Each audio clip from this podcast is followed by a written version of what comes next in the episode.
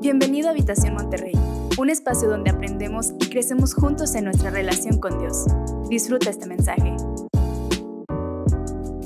Y bien, familia, estoy muy feliz. Hoy este, me, me encanta ver algunos rostros nuevos, caras que ya tenía ratito de no ver. Me encanta verlos por acá. Creo yo que hoy Dios nos va a hablar. No, no, no sé si, si tú crees que Dios nos va a hablar en esta mañana. Dios va a hablar a nuestro corazón en esta mañana. Creo que Dios tiene una palabra para todos y cada uno de nosotros.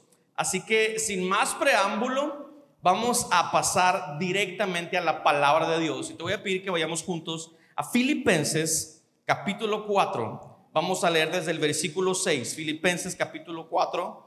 Yo voy a leer esta versión que la acabo de descubrir hace muy poquito, que se llama la, la PDT o Palabra de Dios para Todos y, me encanta la manera en la que eh, está esta traducción, me gusta. Así que bien, hoy, hoy te voy a pedir que veamos Filipenses 4, 6 al 7. Tú lee la versión que tú traigas en tu Biblia, yo voy a leer esta y así juntos podemos enriquecer mucho más lo que estamos leyendo. ¿Están listos? Muy bien. Dice así, no se preocupen por nada, más bien pídanle al Señor todo lo que necesiten y agradezcanle siempre. La paz de Dios hará guardia sobre todos sus pensamientos y sentimientos. Porque ustedes pertenecen a quién? Su paz lo puede hacer mucho mejor que nuestra mente humana. Así como estás, tómate unos segundos, vamos a orar para conectarnos con la palabra. En nombre de Jesús. Padre, gracias Dios porque nos permites aprender y abrazar tu palabra, Señor bendito. Padre Celestial, te pedimos que nuestra vida sea tierra fértil para lo que tú has de depositar hoy en nosotros. Queremos echar fruto de lo que hoy aprendamos, Señor. Ayúdanos a escudriñar con amor tu palabra, Dios. Todo esto te lo pedimos en el nombre de Jesucristo. Amén y amén. Bien, familia, como lo saben, esta semana continuamos con nuestra serie Salud Mental. Salud Mental. Esta es la segunda sesión de nuestra serie Salud Mental. Y vamos a hablar de un tema que, que creo yo que se ha vuelto muy famoso en los últimos años y este tema es cómo vivir sin ansiedad, se llama el tema de hoy. ¿Cómo vivir sin ansiedad? Y quiero comenzar preguntándote lo siguiente. ¿Alguna vez has tenido tantas cosas por terminar y el tiempo que te queda cada vez es menos y sientes que los pendientes se te acumulan y el tiempo se te acaba, se te acaba, se te acaba? ¿Alguien se ha sentido así alguna vez?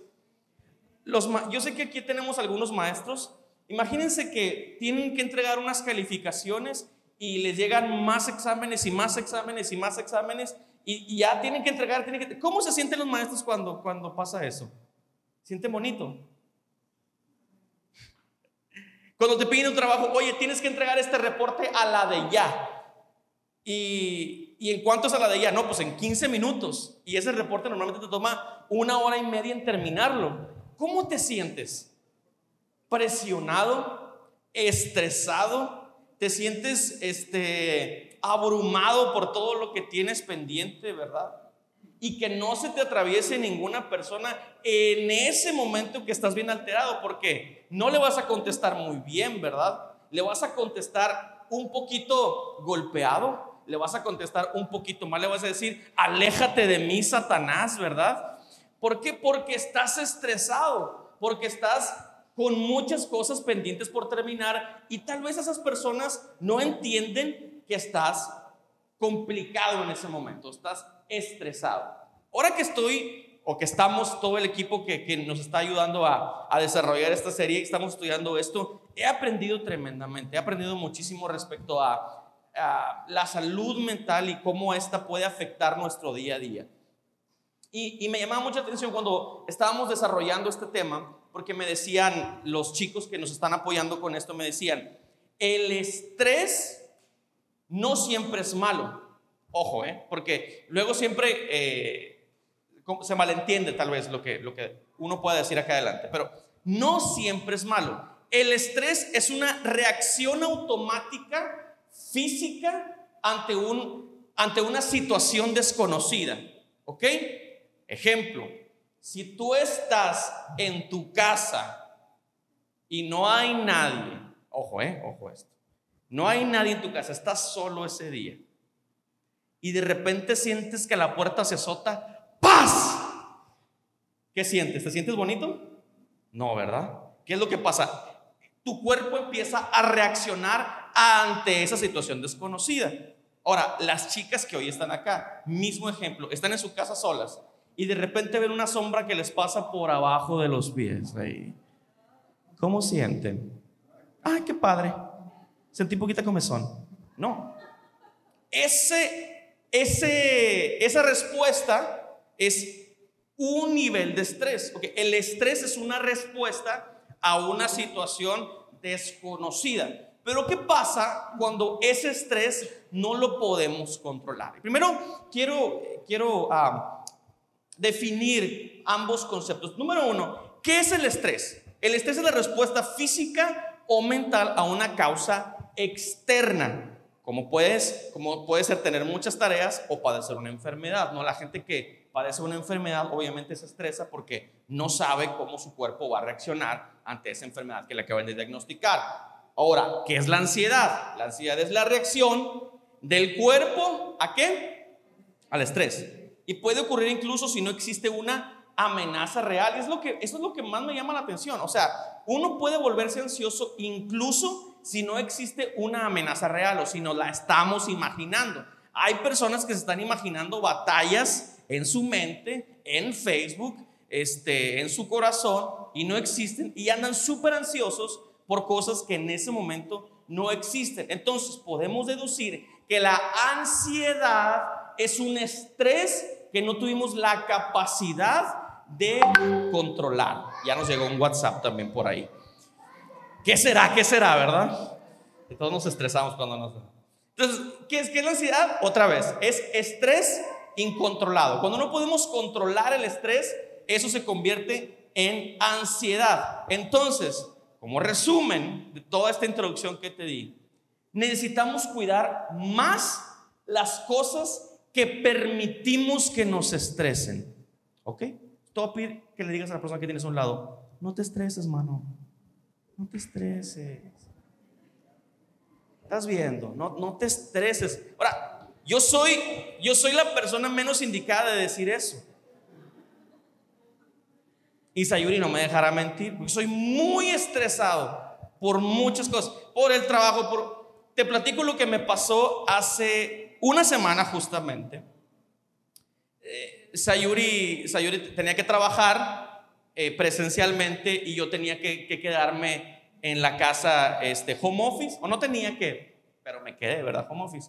Entonces me quedé home office. Entonces me dice, está bien, no hay, no hay, problema, nada más veme a recoger a la hora que yo salgo. Le dije, no, sí, sin problema. Fui, la dejé, regresé a mi casa, me puse a trabajar.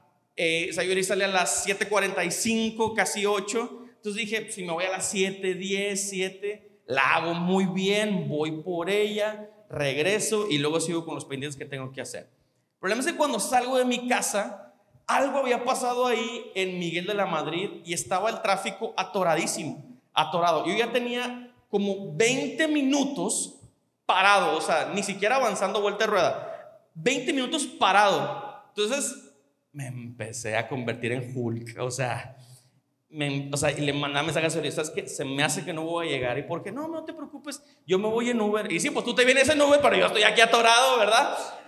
dame una respuesta a mí, ¿verdad? O sea, ¿cómo hago? Entonces empecé a ver que carros se, venían en contra para meterse en una colonia. El peor error que pude haber cometido en mi vida. Pues me regresé en contra y ahí iba siguiendo todos los carros. Cuando menos pensé no había ningún carro y me perdí dentro de la colonia.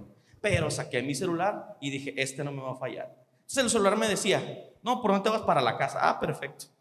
Entonces llegaba a una parte atorado y el celular me marcaba dos horas para llegar a mi casa. Dos.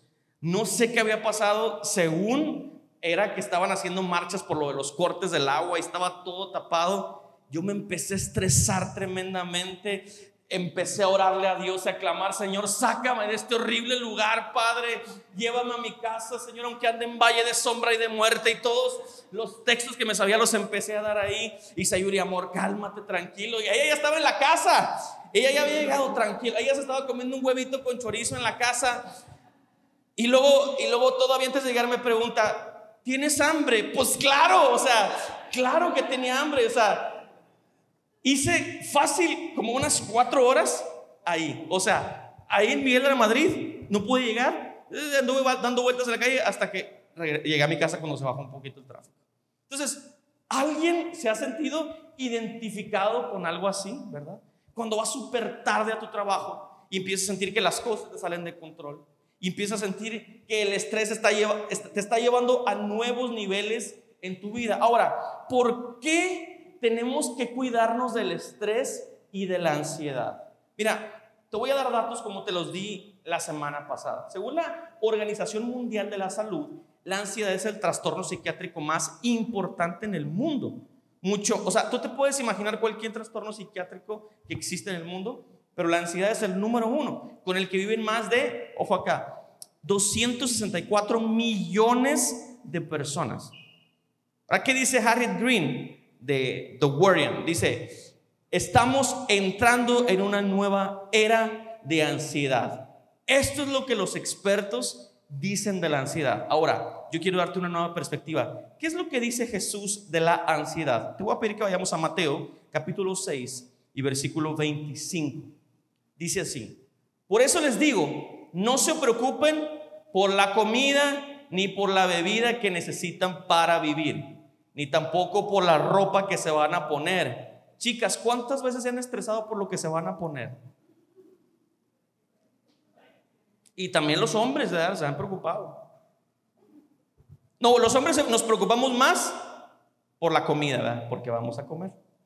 Las mujeres más por lo que van a vestir.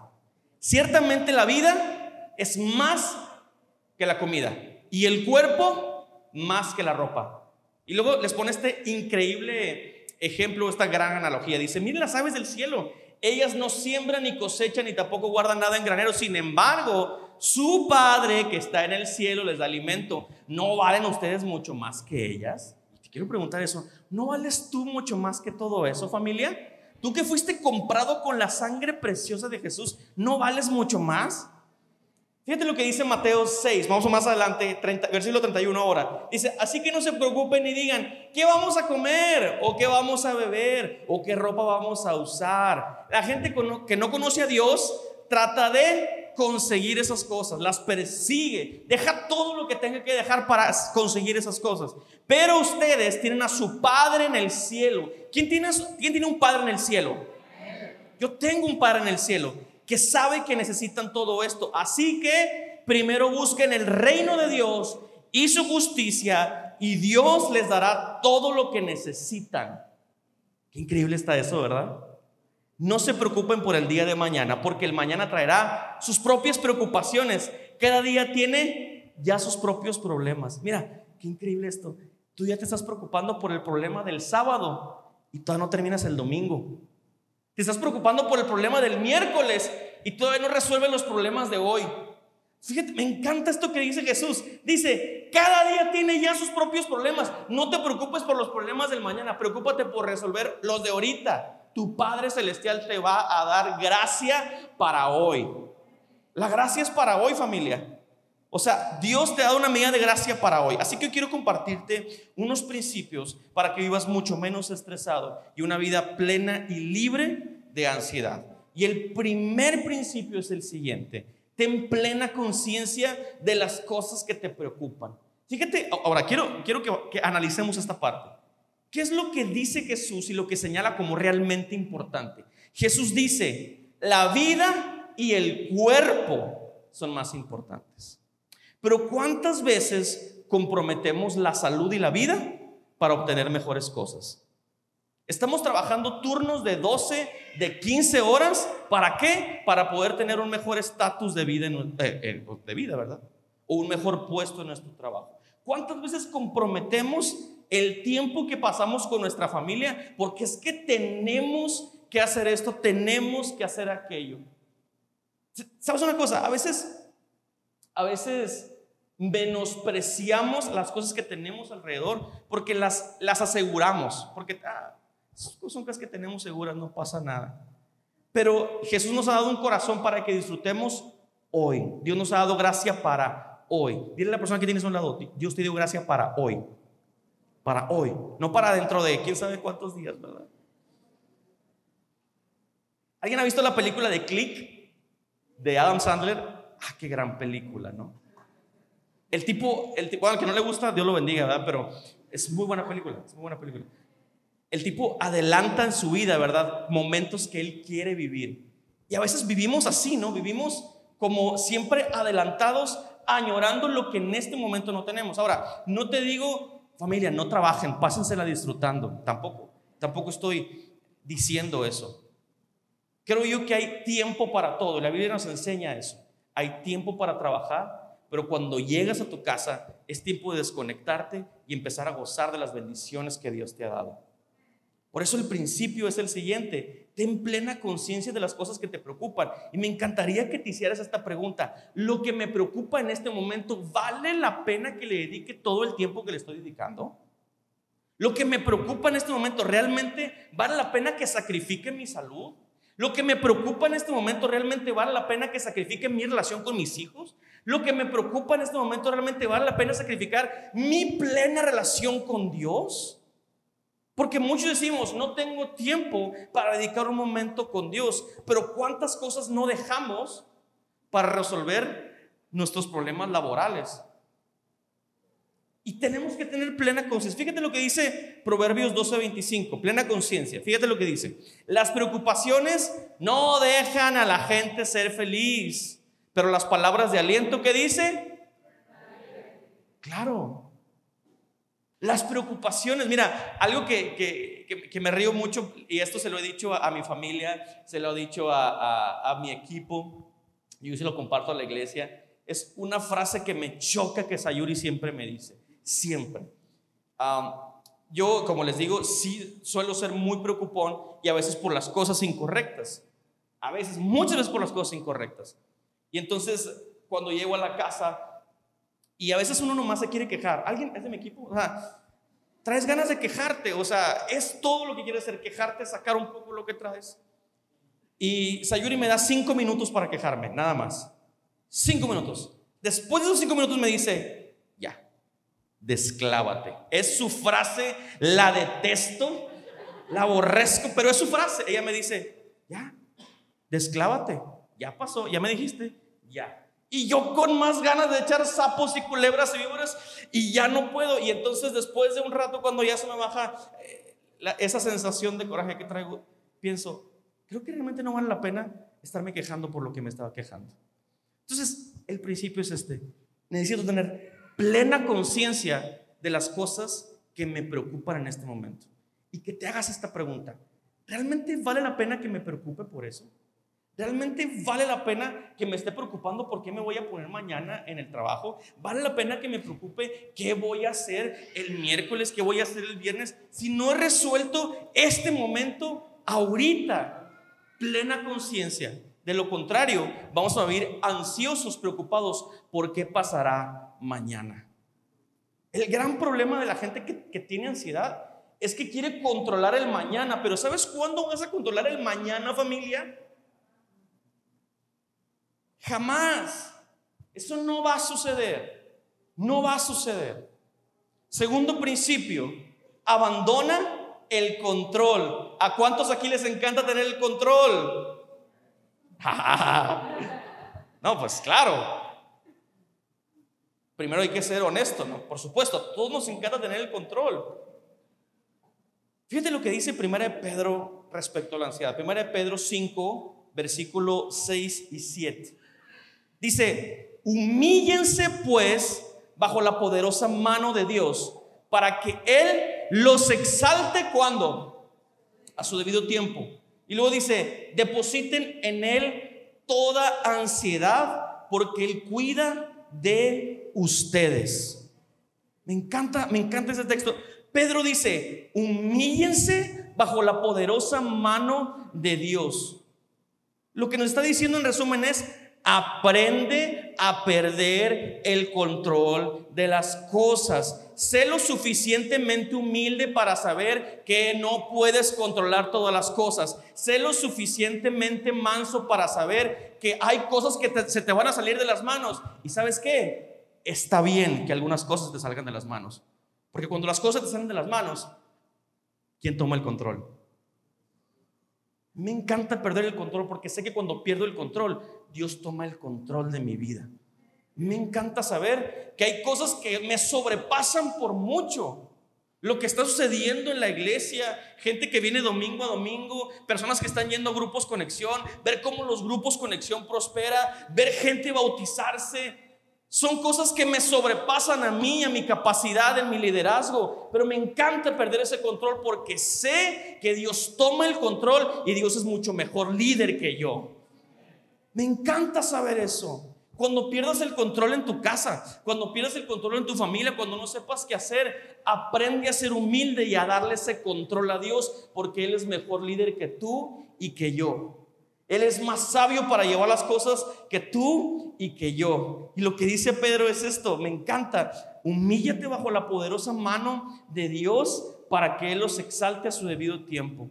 Pedro es este mismo hombre que en un momento estaba en una barca, Jesús caminando sobre el mar, lo llama y le dice, ven, acércate a mí. Y Pedro yo creo que se sentía con mucho valor, se sentía con mucha confianza, empezó a caminar por las aguas con el maestro. Llegó un momento que la fe se le acabó y Jesús tuvo que tomarlo de la mano. ¿Recuerdas eso? Jesús tuvo que sostenerlo de la mano. A mí me encanta eso. Muchos le decimos, ay Pedro, qué poca fe, pero me gustaría que hoy alguien fuera a la alberca que está aquí en la esquina y caminara sobre esas aguas. En este momento, creo que ninguno de nosotros lo podríamos hacer, porque es un acto de fe. Y Pedro tuvo una fe que no le duró mucho tiempo, pero cuando esa fe se le acabó, estuvo el Señor tomándolo de la mano, la poderosa mano de Dios, y el Señor exaltó a Pedro. ¿Alguien cree eso? Por eso el Señor dice acá, nos dice a través de, esta palabra, deposita en Él toda tu ansiedad, toda aquella cosa que te preocupa, todo aquello que sientes que no puedes controlar, deposítalo en sus manos, todo lo que te causa ansiedad. Ahora, quiero que tomes un segundo para pensar cuáles son las cosas que te roban tu paz, que te quitan tu calma, que roban tus momentos con Dios, que roban la medida de fe que Dios te ha dado. Esas pequeñas cosas son las que hacen grandes estragos en la vida de una persona eventualmente. Aquellas cosas que te estresan y que no puedes manejar son las cosas que eventualmente acaban destruyendo matrimonios. Son las cosas que eventualmente acaban destruyendo familias enteras, acaban destruyendo las vidas de jóvenes. Por eso es importante gestionar correctamente qué es lo que estamos pensando y pensar si vale la pena tenerlo en nuestra mente. Ahora, ¿qué es lo que debes hacer y, cómo se deposita la ansiedad en Jesús? Muy sencillo, comienza a hacer oraciones donde dejes las cosas en las manos de Dios. Es bien sencillo. Empieza a hacer oraciones donde dejes las cosas en las manos de Dios. Hoy que te vayas a tu casa, yo te pido que hagas esta oración. Señor, no puedo con esto, confío en que tú lo vas a hacer mejor que yo. Venga, mamá. Ven. Hace como Siéntate aquí, Hace como unos, ¿qué será? Eh, ¿Cuántos años tiene Ari? Como unos ocho años. Me acuerdo que Gama me contó una historia. Y Gama me dice que él, que él quería aprender a depender de Dios. Él tenía un trabajo estable, un trabajo estable, y él hizo una oración valiente. ¿Alguien alguna vez ha hecho un tipo de oración así valiente? ¿Sí? Y Gama le dice, Dios, enséñame a depender de ti, Padre. De esas oraciones que uno hace así medio poéticas, ¿verdad? O sea, que se siente Marcos Witt en un concierto, ¿verdad? Ayúdame a depender de ti, Señor.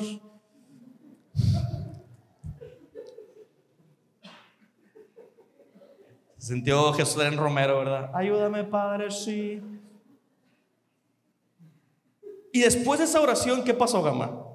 Eh, me hablaron de recursos humanos de la empresa y me dijeron que ya no me ocupaban. Otra vez porque no se te entendió nada, bro. Me hablaron del departamento de recursos humanos de la empresa donde trabajaba y me dijeron que ya no me ocupaban. Hizo una oración peligrosa. Ayúdame a depender de ti, Señor. Y el Señor le dijo, ah, va, te vas a quedar sin trabajo. Y pregunta Gama, ¿eso te ocasionó ansiedad, sí o no? Sí. ¿Estrés? También. Pero Dios te ha bendecido hasta este momento, ¿sí o no? Así es, sí. Pasa a tu lugar, Gama, gracias. Porque ¿qué pasa cuando uno hace estas oraciones, familia? ¿Sabes una cosa? Lo mejor que puede pasar es que Dios se lo tome en serio. Cuando tú le dices, Dios, enséñame a depender de ti. Señor, esto me causa demasiado estrés. Enséñame a confiar plenamente en ti. Y Dios te va a enseñar a confiar plenamente en Él. Pero sabes una cosa, su mano es firme para sostenerte. Su mano es firme para sostener a tu familia. Su mano es firme para llevarte más allá de donde tu mente alguna vez pudo imaginar. Y segunda cosa que quiero decirte respecto al abandonar el control y echar las cargas en Dios es esto. Es empieza a ponerle punto final a las cosas que sabes que te están causando ansiedad. Ojo, fíjate lo, fíjate lo que dice Pedro. Dice, echen toda su ansiedad a Dios y no es un acto físico, ¿verdad? O sea, si tu esposo te está causando ansiedad, no, se lo vas a echar a Dios, ¿verdad? No es eso. Si te está causando estrés a alguien, no es más profundo que eso. Es ponerle punto final sin voltear atrás a las cosas que sientes que te están quitando la paz que solamente Dios te puede dar. Por eso hay que ser lo suficientemente humildes para reconocer qué es lo que se está robando tu paz y ponerle punto final. ¿Qué es lo que está robando mi paz en mi matrimonio? Las discusiones. Voy a ponerle punto final. Porque se está robando nuestra paz en el matrimonio. ¿Qué se está, qué se está llevando nuestra paz en nuestra relación padre e hijo? Las constantes peleas. Punto final. ¿Por qué? Porque es mucho más importante dejarle el control a Dios y permitirle que así como Pedro fue tomado de la mano, así Dios también nos tome de su mano, en pleno control de todas las cosas. Y te voy a compartir el último principio. Y el último principio es este. No tengas miedo a dejar tu futuro desconocido al Dios conocido. No tengas miedo a dejar tu futuro desconocido al Dios conocido. Ahora, te voy a leer el mismo texto que te leí al principio, pero te lo voy a leer en la Reina Valera, porque aunque normalmente leemos nuevas traducciones aquí, me fascina cómo lo, lo dice en la Reina Valera, me encanta. Dice, por nada estéis afanosos, sino sean conocidas vuestras peticiones delante de Dios. En toda oración y ruego, con acción de gracias y la paz de Dios que sobrepasa todo entendimiento, guardará vuestros corazones y vuestros pensamientos en Cristo Jesús. Ahora te quiero preguntar, ¿cuánto te has preocupado este año por tu futuro? ¿Cuánto te has preocupado este año por tener aquello que no tienes? ¿Cuánto te has permitido a ti mismo que Dios se encargue de tu futuro? Mira, si Dios ya conoce tu futuro, ¿no es mejor que lo dejes en sus manos? ¿Por qué desconfiamos tanto de dejarle nuestro futuro desconocido al Dios que ya conoce nuestro futuro? Mira, Jesús en el Getsemaní tuvo una de las peores para mí escenas de ansiedad y crisis que cualquiera de nosotros nos pudiéramos imaginar. Una de las peores, peor que la crucifixión misma. Ahora, quiero que te imagines esta escena. Está Jesús en el monte orando al Padre sabiendo cuál va a ser su futuro. Mira, nosotros tenemos una ventaja enorme que no sabemos cómo va a estar el futuro, solamente Dios sabe. Pero este es Jesús, el Hijo encarnado de Dios, sabiendo todas las tempestades que le esperan para el futuro. Arrodillado, orando al Padre. Y le dice, Padre, de ser posible, pase de mí esta copa pero que no se haga mi voluntad, sino la tuya. Y Jesús tiene una crisis. Dice la Biblia que Él empieza literalmente a derramar gotas de sangre. Sudaba sangre, literal. Estuvimos estudiando esto esta semana. Y eso es algo real. O sea, cuando, cuando, cuando vemos esto, no es un acto eclesial, sacro, no es algo sobrenatural, es algo que le puede pasar a una persona que está sometida a niveles sorprendentes de estrés. Jesús estaba sometido a muchísimo estrés, él estaba arrodillado pidiéndole al Padre, derramando gotas de sangre literal. Pero la respuesta de Jesús es formidable. Él le dice, si se puede, pasa de mí esta copa, si se puede, que yo no viva esto, pero de preferencia, que no se haga mi voluntad, sino la tuya, Padre. En esa palabra descansamos hoy. En esa palabra el ansioso descansa. Es que no sé qué va a pasar en el futuro. Es que no sé qué vaya a pasar con mis hijos. Y es que no sé qué vaya a pasar con mi salud. Y es que me acaban de detectar esta enfermedad. Y me encanta lo que Jesús nos enseña. Que Jesús nos dice, Señor, desearía no estar viviendo esto. Padre, desearía no estar hoy aquí pero yo prefiero que se haga tu voluntad antes que mi voluntad. Estoy seguro que Perla hubiera deseado mil veces no perder a su bebé hoy. ¿Y qué respuesta damos a eso? Que se haga tu voluntad y no la mía, Señor. ¿Por qué nos vamos a volver ansiosos de lo que Dios ya tiene en sus manos? ¿Por qué nos vamos a preocupar de lo que Dios ya tiene el control. ¿Por qué nos vamos a preocupar una y otra vez de lo que Dios ya dictó, su voluntad? No tengas miedo de alejar de tu futuro a Dios. No te pongas ansioso por lo que va a pasar mañana. Dios te ha dado gracia para hoy. Dios te dio gracia para resolver hoy. Así que si hay alguien que esté listo para hacer una oración peligrosa y decirle, Dios, mi futuro es tuyo, ponte de pie, por favor. Si alguien hoy aquí está listo para hacer una oración salvaje, dile Dios, aquí está mi futuro, mi corazón. Yo quiero esto de mí, pero que no se haga mi voluntad sino la tuya. ¿Hay alguien que pueda descansar en esta mañana en la voluntad del Padre? ¿Hay alguien que pueda decir, Señor, tu voluntad es mejor, Dios? Así que levanta tus manos y entrégale toda tu ansiedad a Dios. Y haz una oración peligrosa y dile, Señor, hoy le pongo punto final a todo lo que me estresa. Hoy le pongo punto final a todo lo que me llena de ansiedad.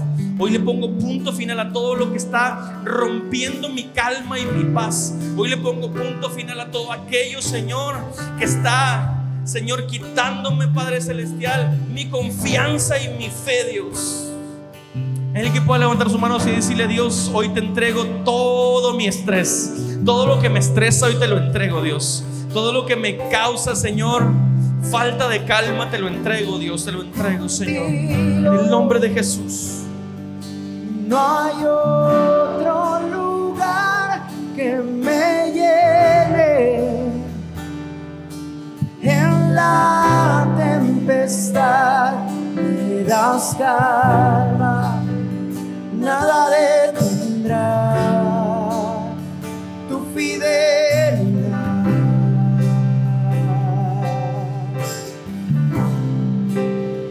De estar contigo, no hay